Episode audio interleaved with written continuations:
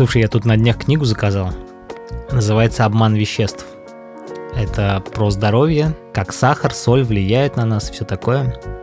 Но интересно другое. Эту книгу мне прислали из Москвы, я заказал на СДЭК, и в посылку положили а, газету и диск вместе с книгой, видимо, для веса. Я думал, бонус какой-нибудь.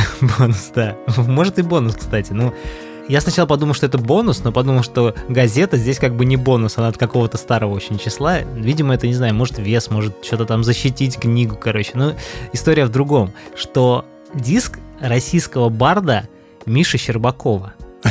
Это реклама, короче. Реклама, слушай. И знаешь, что у меня лежит на столе? Не книга, диск Миши. Ты оценил уже? Э, нет, я еще не послушал. Я вот сейчас тебе покажу. Этот товарищ, он вот так вот выглядит. Он лежит на столе и смотрит на меня постоянно. Контролирует. Да, у него 24 песни здесь. И я вот э, все планирую послушать. Я не помню, у меня в машине есть для дисков? По-моему, нет. Интересно, где я могу послушать? На PlayStation. Да, точно. Короче, фишка в том, что книгу я прочитал там максимум 5 страниц, и все. И она лежит где-то... Неинтересно. Нет, она интересная, просто времени не было. А вот диск, это прям вот золотая коллекция, лежит на столе и радует меня. Слушай, это какой-то знак. Там по-любому есть какой-то сэмпл, который можно срезать, сделать альбом чилхопа и, короче, стать популярным. Ну вот видишь. Я уверен. Все, Миша, я обязательно... Все не просто так. Обязательно тебя послушаю. Я не тот, ничуть не лучше всякого, и вы не та, есть краше в десять раз. Мы только одиноки одинаково, и это все, что связывает нас. Да я хотел с тобой просто обсудить тему ну, мы ее обобщили про образование, но мне больше и вот интересно твое мнение, ну и вообще твое размышление на тему всяких вебинаров, марафонов, которые сейчас проходят онлайн, курсов. Вот такая вот история. Ну, взять за референс марафон Елены Блиновской. Угу. Ну, ты же прекрасно понимаешь, что это такое. Давай мы, наверное, вкратце объясним. Это... Давай. Кто такая Елена Блиновская? Психолог, коуч, как ты думаешь, как ее можно назвать? Кто это? Я думаю, это блогер и маркетолог. Угу. Ну, пусть будет так. Вот, у нее есть несколько марафонов, психологических, да, наверное? Ну, направленных на это, да. Да, ну, там на самом деле есть и финансовые, есть и на отношения, есть и на познание своего тела. Э, дело в том, что я просто один из них прошел. Э, это марафон желаний. Ну, это самый базовый ее марафон, который... Ну, если вы когда-нибудь захотите пройти марафон Елены Блиновской, то начинать нужно именно с него. И знаешь, я сначала был скептически как бы от, э, настроен. Ну, я думал, что за чушь. Сначала прошла моя жена, а потом что-то в процессе прохождения меня это заинтересовало тем, и я решил тоже пройти. И знаешь, блин, ништяк. Я не знаю, как объяснить, почему это ништяк, но, но какое-то состояние внутри, оно изменилось. Ну, то есть, что такое марафон? Там есть ряд практик, да? Ну, сначала теория она тебе дает, потом практику, то есть какие-то упражнения. И ты, когда все это проходишь, ты вроде бы как личностный рост, да, получается, если ты все там это проходишь. Блин, ништяк. Вот я хотел э, поинтересоваться, как ты к этому относишься. Я думаю, что э, вот это вот, вот эти марафоны, опять же таки, это же не реклама, мы сейчас не пытаемся это рекламировать. Нет, конечно, это просто как референс да. я взял за пример? Я думаю, что у меня жена эти все марафоны проходит, и я как-то пытался что-то... Точнее, она мне рассказывает то, чего она узнает, какой инсайт она от этого получает. И я вижу пользу э, в ее развитии, в развитии моей жены. Но для себя я такую пользу не вижу, потому что вся информация, которая, которую дает вот эта Блиновская, это выжимка различных техник, там из многих-многих книг по психологии, личностному росту и прочего. И ничего в этом плохого нет. Выжимка – это очень хорошо, это summary. То есть для многих людей, кто не очень хочет париться э, и искать информацию самостоятельно, вот подобные марафоны очень хорошо работают. Опять же таки, в зависимости от, можно ли говорить слово осознанность в этом контексте, но в зависимости от роста и осознанности человека. Ну и, наверное, готовности к таким mm-hmm, штукам. То есть человек должен быть готов. Ну, потому что, когда проходила моя жена, я явно был не готов, потому что я как-то, ну, это реагировал странно. А спустя какое-то время, и заметив изменения в своей же Кате, я такой думал, блин, а что-то в этом есть, надо тоже попробовать. Ну и вообще, это, марафоны, это же получается, неважно, Блиновская, не Блиновская, там даже про по видео, да, продакшн, но это же все равно, это выж, выжимка, это берется из разных источников все, и как бы структурируется в один вот такой вот большой, небольшой там марафон. И ты в течение там какого-то времени все быстренько проходишь и получаешь какой-то результат, а может, и не получаешь. Я раньше был против всего этого. У меня прям была четкая позиция, что подобные марафоны, направленные на личностный рост, это фуфло полное, что не надо это вообще. Всякие профессиональные марафоны, это тоже не true, такого вообще делать не надо. Но когда я создал свой курс вместе с моим напарником, я понял, что это э, классно, это работает, э, людям это полезно, и это продается, и моя ценность в этом тоже есть наша общая ценность, в которую мы вложили. Потом, когда я проходил курсы по цветокоррекции, по Чему я еще там курсы проходил? Короче, я много различных курсов покупал, и они мне тоже были полезны. И я понял, что это реальная штука, которая позволяет тебе прокачиваться, независимо от того, есть ли там полезная информация или нет, ты все равно новое получаешь. Это все равно зарождает и создает какие-то нейронные связи в голове, и практикуя, возможно, новую сферу, возможно, смежную сферу, возможно, свою сферу, ты все равно прокачиваешься очень, очень сильно. Этого сложно достичь, прокачиваясь самостоятельно. То есть всегда нужен человек, который будет проводником. Понимаешь, о чем я? Да, понимаю. Я просто и тоже хотел... Вот ты говоришь, изначально был... Э, скептически настроен. Ну, изначально относился скептически, да, к таким марафонам личностного роста. Но я скажу больше, я и к книгам о личностном росте тоже относился негативно. Ну, до какого-то времени. Сейчас как бы ну, не сказать, что я прямо постоянно читаю такие книги, но к ним отношусь спокойно, и даже если меня какая-то заинтересует, могу спокойно прочесть. Короче, обучение — это классно. На самом деле, я вот сейчас сам прохожу обучение по коучингу. Я немного сомневаюсь в том, что буду ли я этой темой заниматься, буду ли я это практиковать. И местами я такой, да, буду, короче, практиковать коучинг, буду помогать людям. А потом, когда слушаю различные сессии с людьми, которые проводят, я понимаю, какие банальные проблемы люди разбирают. Не хочу никого обесценить, но действительно там проблема хочу развивать свой Инстаграм, а у меня не получается его развивать. Я прокрастинирую. Ну что это за проблема? Ну, это не проблема, ну, ну берешь и развиваешь. Как бы многие проблемы, они как бы стопорятся на уровне действия. Ну, ты просто берешь и делаешь, короче. И меня это меня это выводит. Я, то есть я думаю, чего, я буду постоянно работать именно с этими проблемами? Тебе надо глобальные какие-то проблемы решать. Ну, слушай, да, там, я не знаю, с миллиона на полтора миллиона выйти доход там. То есть человек уже готов, он в действии, ему просто нужно помочь найти вот это решение. И мы вместе с ним ищем. Но когда человек говорит, я не могу там чего-то делать, ну, единственная его проблема в том, что он не делает. Ну, значит, ты будешь выбирать таких людей. Ну, к тебе будет человек обращаться, Дим, мне надо там Инстаграм прокачать. Ты говоришь, нет, это не ко мне. Если обратиться, Диман, блин, вот 50 миллионов оборот хочу до 100 сделать. Инстаграм прокачать – это классная тема. Если человек, например, у него там, ну, там 100 тысяч подписчиков, да, и он такой, я хочу до миллиона добраться. Нет, если у него 300 подписчиков, а он хочет Тоже тысячу. классно. Просто вопрос в том, что у многих запрос то, что у него 300, и он при этом ничего вообще не делает, и у него проблема в том, что он не делает. Диман, как мне прокачать свой YouTube-канал? У меня там 160... 160... Так ты ничего не делаешь. Если бы ты пришел... То есть ты не возьмешься за меня? Ну, я за тебя возьмусь, но ты же ничего не делаешь. Если ты что-нибудь делал, я такой, ну вот понятно, ага. Мы понимаем, от чего мы отталкиваемся. А тут мы отталкиваемся от твоего бездействия. И, грубо говоря, мы, мы тебя мотивируем на то, что хоть что-то ты сделал, короче. Конечно, я могу работать с разными людьми, но когда я в обучении прохожу э, практику с людьми, у которых проблема бездействия, то это просто меня демотивирует. Интересно, вот когда человек с таким запросом приходит, а он вообще понимает, что он бездействует?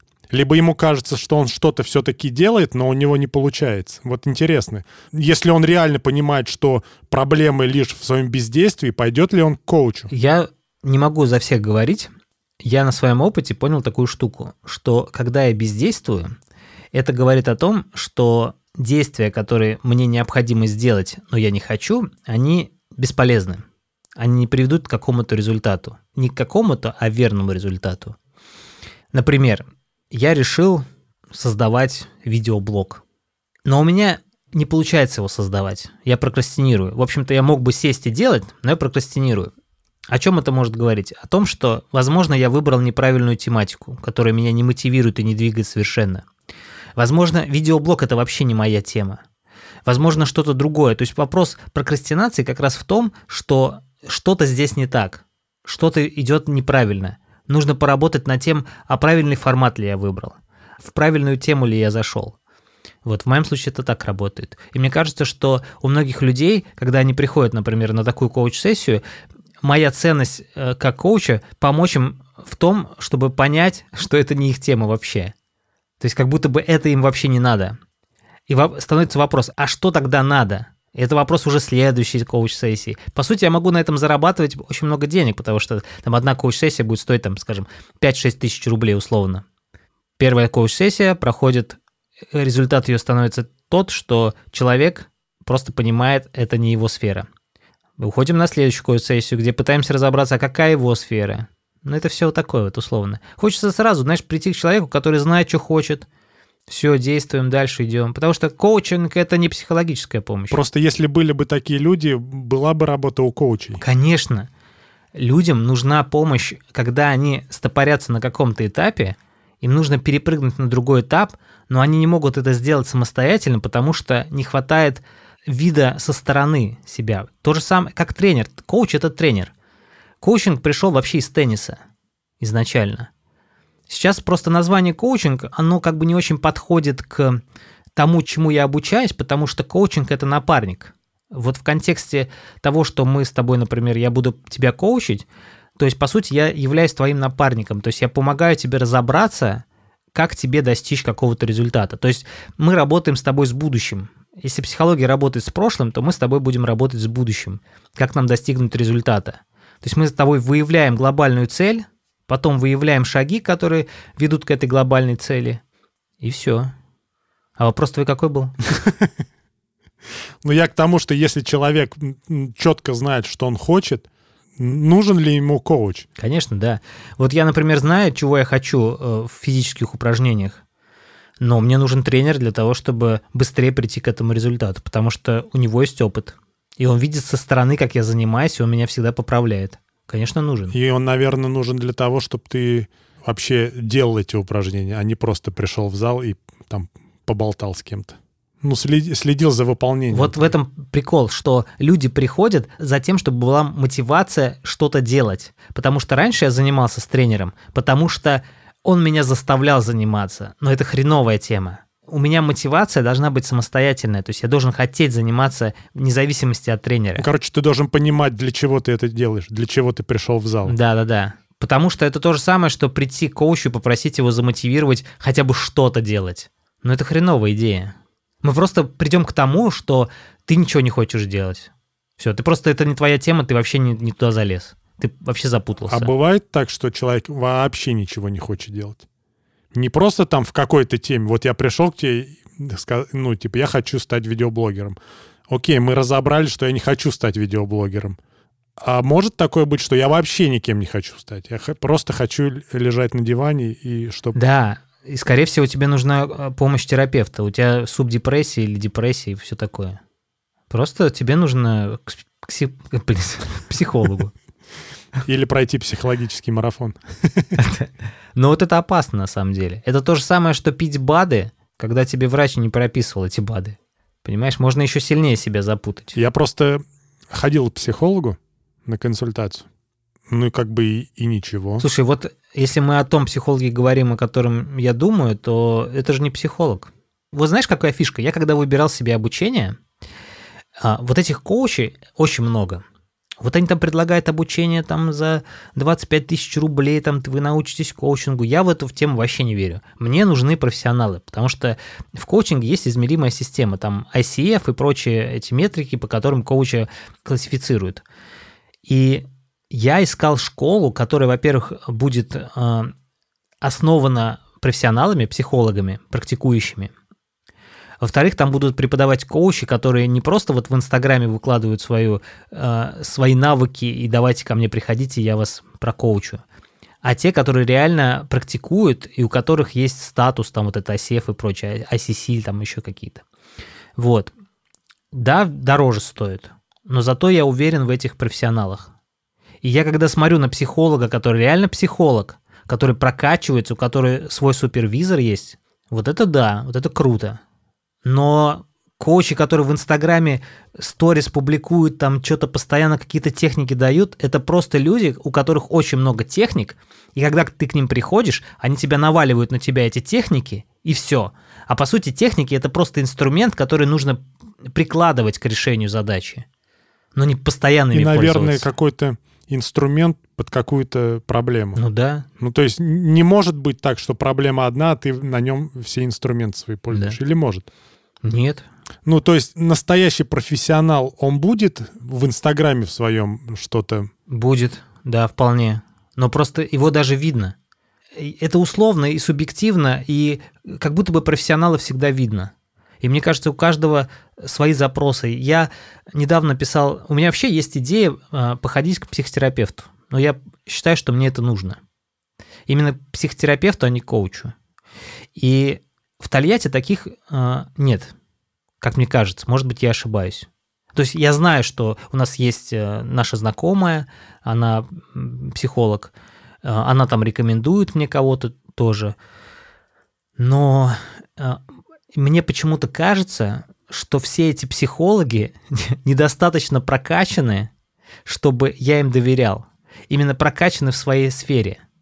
Мне нужен профессионал, который развивается на больше мировом уровне, то есть он изучает все, что происходит вообще в мире а, в его сфере, понимаешь? То есть читает англоязычные статьи, потому что вся информация по любой медицинской теме, она сфокусирована все-таки за рубежом, потому что там это развивает очень хорошо. Прикольно. Но я могу ошибаться, на самом деле просто у меня, видимо, запросы такие. Поэтому мне сложно поверить в, в такого психолога. Я, я почему-то скептически постоянно отношусь к вот этим сторис. Я читаю, думаю, ну что ты пишешь? Мне сложно. Мне хочется всегда ответить на это все, а я, я себя сдерживаю, знаешь, потому что, ну, это ну, неэтично писать человеку о том, что он что-то неправильно делает, по моему мнению. Ну, это мое мнение, я при себе его оставил. Слушай, а мне иногда бывают полезными вот эти сторизы, всякие, всякая вот эта информация. Это супер. Вот для тебя это работает, класс. Каждому, видимо, свой коуч. Я слежу за несколькими психологами вообще в соцсетях. Какие-то меня бесят, какие- какие-то мне наоборот импонируют. Ну и, кстати, вот наша знакомая, она как бы мне отвлекается. Мне нравится что, что она делает. И, возможно, просто когда ты идешь к психологу, ну ты же должен быть к этому тоже готов. Ты не просто так пошел и возложил на него груз обязанностей, что она тебе должна помочь. Да. То есть, ну, это же всегда работа с двух сторон. Сто процентов. Если одна сторона не работает, значит, ну, это бесполезно все будет. Угу. Поэтому тут проблема-то, может, и не, не в психологе, а во мне, угу. когда я ходил к нему. В общем, надо найти своего человека, ну, в которого ты веришь, в который тебе более-менее импонирует подход вообще. Наверное, так. Потому что вот эти марафоны, их тоже же дофига в сети. И, ну, почему-то я выбрал именно вот Блиновскую. Потому что человек мне заходит. Ну, то есть мне приятно слушать, приятно наблюдать за ним. Как-то так. А давай, знаешь, что еще хотел тебя спросить? А как ты относишься к онлайн-образованию именно детскому? Ну, например, я сейчас поясню. Вот я сейчас задумываюсь, Влада, перевести на онлайн-обучение. Ну, то есть и забрать его из обычной школы, посадить его дома, и чтобы он обучался онлайн. Как ты к этому относишься? Я вполне нормально отношусь. Единственное, что если у ребенка есть вот эта внутренняя мотивация заниматься, классно. То есть уже не важно, онлайн или офлайн он занимается, внутренняя мотивация тащит. Второй момент, что при онлайн-занятиях у него нет связи с э, одноклассниками. То есть он как будто бы не решает с ними какие-то вопросы и проблемы, которые должен решать каждый школьник. Взаимодействие в обществе. То же самое э, взаимодействие с учителем вне, вне обучающего процесса.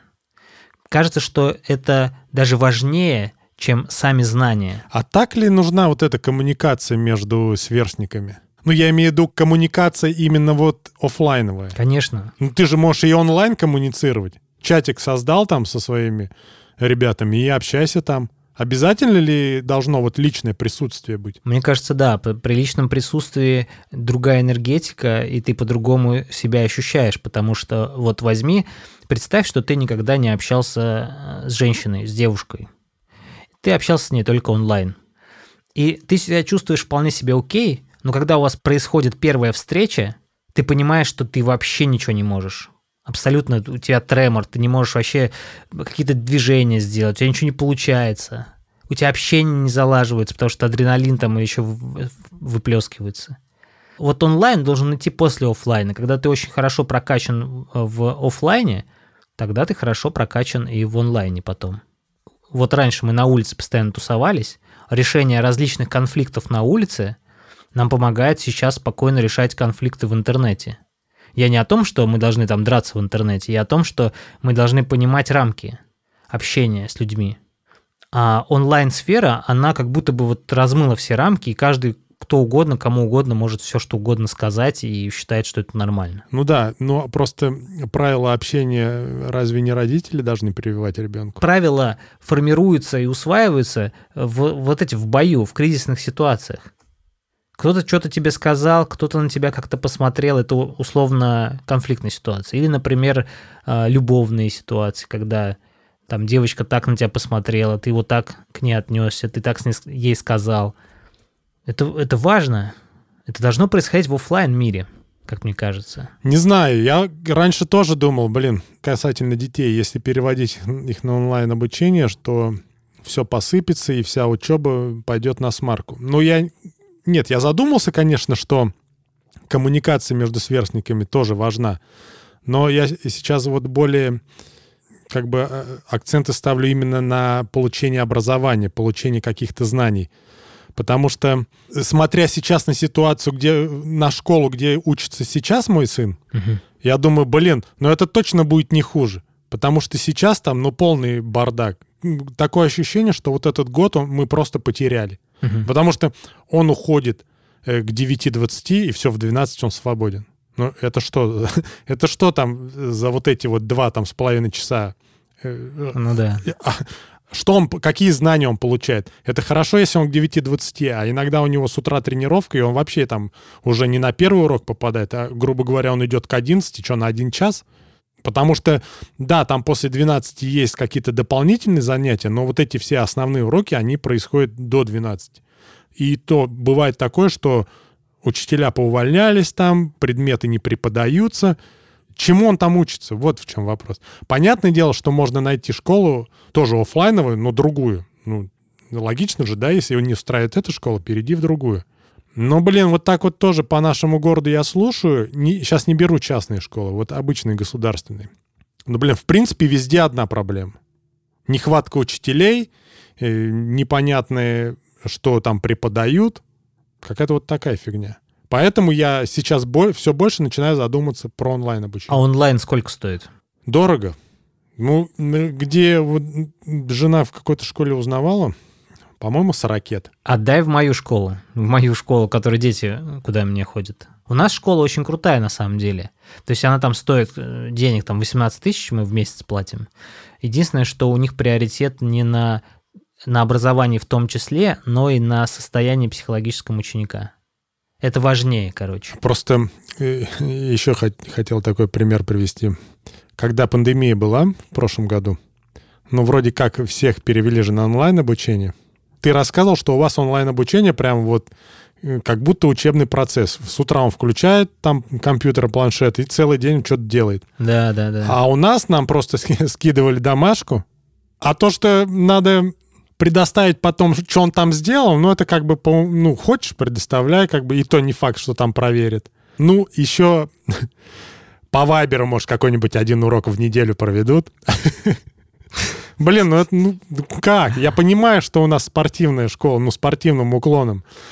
Но это же не означает, что просто надо забить на учеников. И как бы здесь претензия-то не к учителям, а вообще вот к подходу такого образования. Ну, это же понятное дело, что указания идут сверху откуда проводить уроки, не проводить. Как, ну, настроен должен быть учебный процесс, а он как бы не настроен. Учителя сами не знают, даже банально не знают, как включить Viber, чтобы провести там трансляцию, да, не говоря уже о зумах и, и прочее. В Viber даже просто как-то сложность.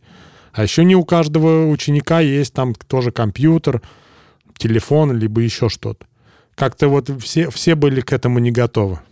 И на самом деле это, это показательно, то, что как бы, ну, на каком уровне находится школа. Даже когда вот какие-то ситуации происходят, такие нештатные, да, и ты смотришь, как, как все решается, а тут вот никак не решается. Сколько должно стоить обучение, по-твоему? Вот если бы ты пошел учиться какой-нибудь профессии для себя или отдавал в школу ребенка. Вот сколько для тебя должно стоить обучение? Ну смотри, если честно сказать, вот про онлайн, да, детской школы 40 тысяч, мне кажется, это дофига. Сколько бы мне комфортно было отдавать, или сколько я понимаю, что это может быть стоит? Тут тоже разные цифры могут быть. Ну вот если ты пошел учиться для себя, например, ты по какому принципу бы выбирал бы? Ну, естественно, я смотрел бы на стоимость, но еще э, важно, что дадут за, за эти деньги не что я усвою, а что мне будут преподавать. Вот я сейчас э, одно время хотел пойти обучаться э, Stories Maker. И как бы там тоже есть разные тарифы, 10, 20 и 30 тысяч. Но вот в пределах этих сумм до 20, мне кажется, можно было отдать. Уже дороже, но я бы тут уже подумал, а стоит ли туда идти. И ну это, в принципе, вот в любом в любой сфере. Я понимаю, что где ты учишься, там другие цифры, но, но там и срок обучения у тебя дольше. Здесь ты обучают там месяц. Ну, у меня полгода, да. Но я лишь канул. Я взял максимальный пакет, а, не понял, что входит в этот максимальный пакет. Я подумал, что мне это надо. У меня в максимальный пакет входит, что мне дадут уже трех клиентов, что у меня четыре раза работа с ментором включена, то есть в обычный пакет там один раз, и мне, в принципе, было бы этого достаточно. Но может и нет, кстати. Может быть, мне 4 как раз и надо. То есть там фишка в том, что вот я, например, с тобой проведу коуч-сессию, я ее запишу, прихожу к ментору, и мы с ним рассматриваем мои сильные и слабые стороны и как мне улучшить свою работу. И таких вот э, сессий 4 у меня есть. Да, но понимаешь, ты, во-первых, обучаешься полгода, во-вторых, тебе что дадут? Диплом? Да, у меня типа государственного образца. Вот, тебе дадут диплом государственного образца. Тут, скорее всего, оправдана стоимость. А я пройду курс ну, что мне за это дадут? Ну, дадут, наверное, какой-нибудь сертификат. А что мне с ним дальше делать? Ну, сер... слушай, в таких вот подобных курсах сертификаты, они, по сути, нафиг не нужны. Я имею в виду там StoryMaker и прочее. Вот я про Я вот проходил курс э, по цветокоррекции, и на рынке это самый дорогостоящий курс был. По-моему, я отдал что-то 35 тысяч за него. И это для меня было прям очень полезно. То есть, если посмотреть то, что я мог бы приобрести на рынке там за 10 тысяч максимум, оно того вообще не стоит. Вот я для себя понял, что обучение должно стоить дорого.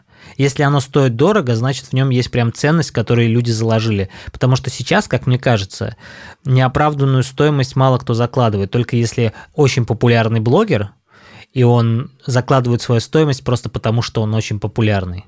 И то это, мне кажется, редко бывает. В основном, вот если обучение стоит дорого, значит оно оправдано. Может быть, я избирательно подхожу, конечно. Нет, ну, скорее всего, в этом тоже есть какое-то зерно. Но, опять же, надо смотреть, а что в итоге, что ты за это получишь. То есть, если ты получишь просто, типа, респект от учителей, то... Ну, то, блин, сорян, конечно. Ну, ну, хорошо. Смотри, а для чего вот мы подходим к обучению? Смотри, есть две штуки, вот, которые для меня работают. Первое – это когда я иду в смежную сферу, к примеру, я занимаюсь звуком, а иду в цветокоррекцию, мне очень нравится мышление, которое я могу там приобрести в подходе к задачам. То есть я оттуда беру именно мышление и перекладываю в свою сферу и понимаю, что здесь это может вот так тоже работать.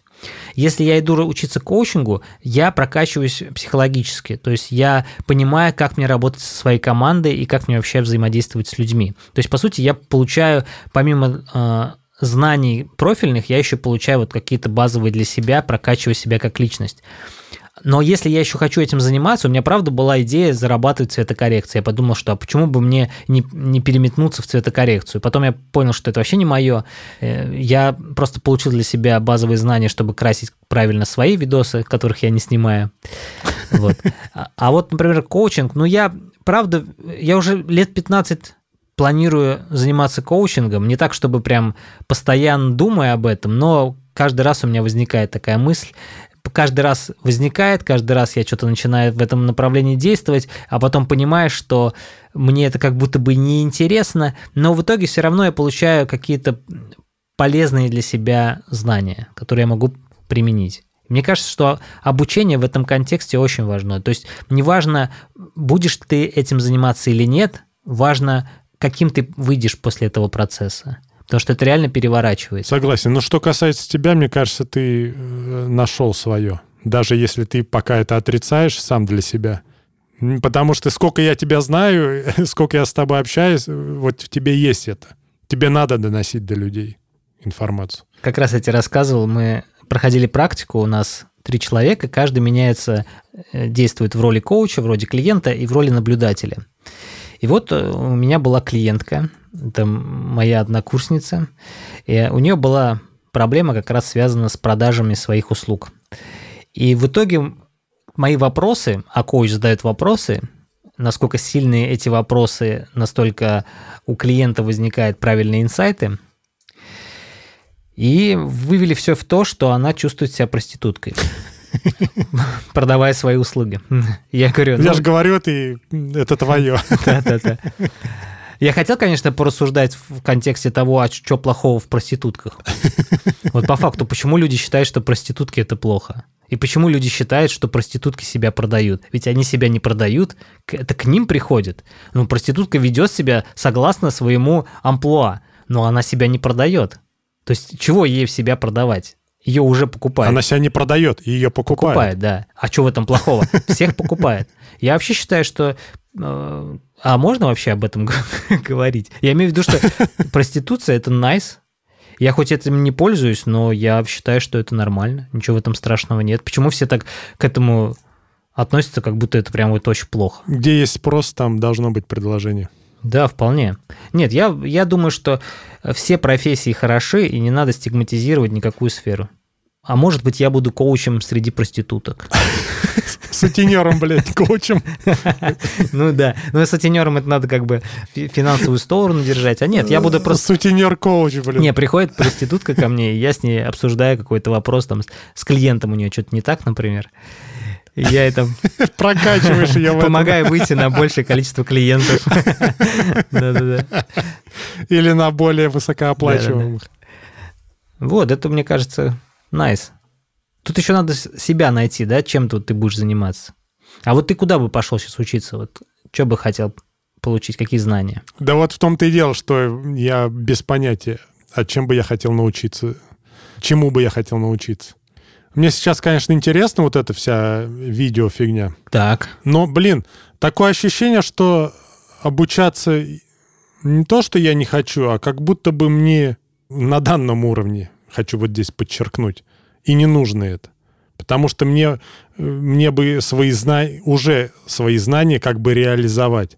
А, ну, у меня какие-то есть знания, и хотя бы их уже можно было реализовывать и что-то с этим делать. Вот тут у меня вот с этим проблема. Возможно, мне надо идти к коучу. А давай, знаешь, что сделаем? Давай попробуем тебя провести по пирамиде логических уровней э, чувака, которого фамилия Дилтс. Дилдус?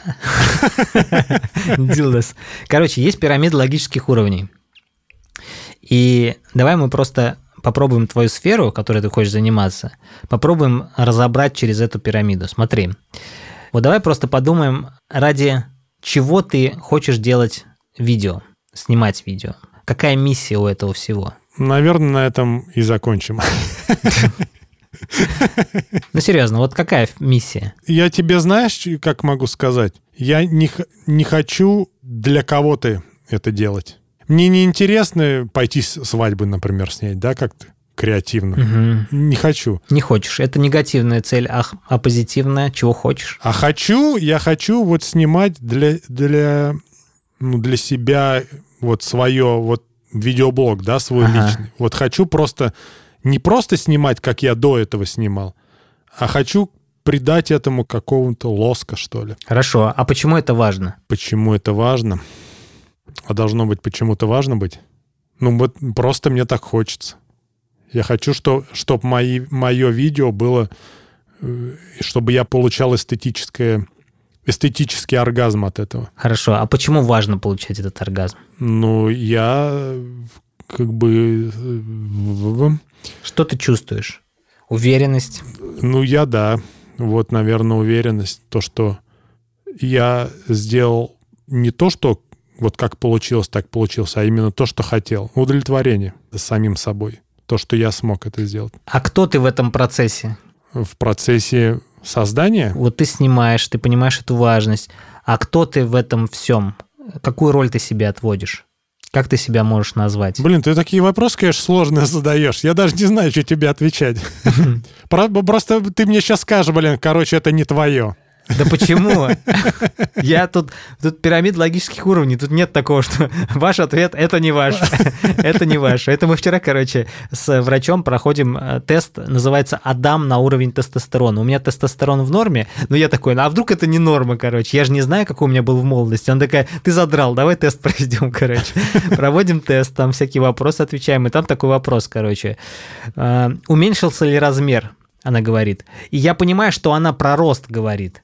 Я такой, в каком смысле? Задаю ей вопрос в смысле того, что а как я могу знать, уменьшился он или нет?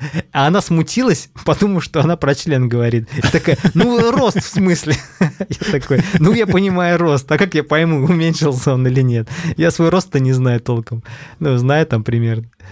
Вот. Я к тому, что вот тесты, видишь, вопросы такие бывают сложные. Вот и для меня они сейчас сложные. Ну хорошо, ладно, давай попробуем, э, каким нужно быть, чтобы всем этим заниматься. Видеопродакшеном, да? Видеопродакшн для себя. Каким нужно быть человеком? Какие навыки нужно иметь, чтобы этим заниматься? Блин.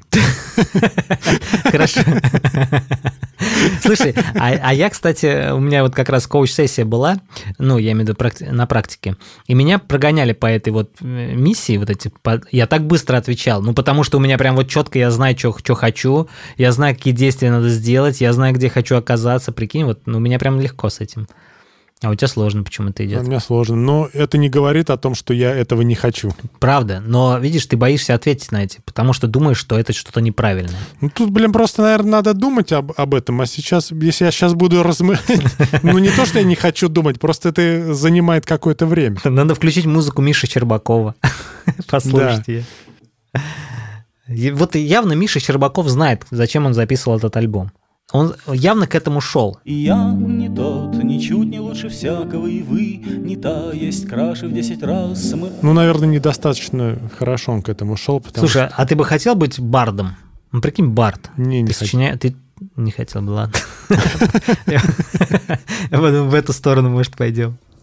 Короче, все это, вот эта вся вот эта история с пирамидой логических уровней, она тебе дает понять, на каком уровне ты сейчас находишься и, и откуда тебе начать решать твой вопрос движение дальше. Ты знаешь, самое интересное то, что, скорее всего, просто моя проблема в моей лени. Слушай, лень это тоже очень оправданная штука.